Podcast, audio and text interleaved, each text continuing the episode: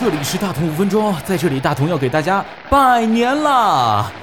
今天要跟大家来聊一聊应景的一件事儿，就是春运。每年这个时候，全国就会上映一档贺岁片，票房绝对是全球之最，参演人数也是史无前例的强，它就是春运。春运这个词最早出现在一九八零年的《人民日报》，一九五四年第一次记录的人数是两千三百多万人次，到了今年已经高达二十九点八亿人次了。给大家打个比方，非洲大草原动物迁徙一次是二百三十万头动物左右。今年中国春运相当于一千二百九十六次动物迁徙，美国人二十九次圣诞假期出行，欧洲七点四亿，北美洲五点五亿，南美洲三点九亿，加起来的居民搬一点五次家。摩托车、大巴、火车、飞机，只要能用得着的交通工具，都能够载着外出拼搏了一年的人，回到自己温暖又包容的家。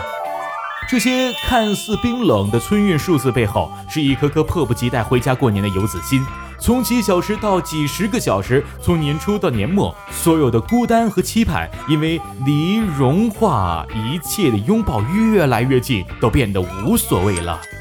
二零一八年二月三日，母亲从深圳回来了，终于和留守儿童团聚，亲吻的瞬间感动了好多人。世界再大，也要回家。大同衷心的希望每一个朋友在春运期间都能够顺顺利利回到那个最初出发的家，卸下在外漂泊的尘土，好好过年。祝大家新年快乐，旺旺旺！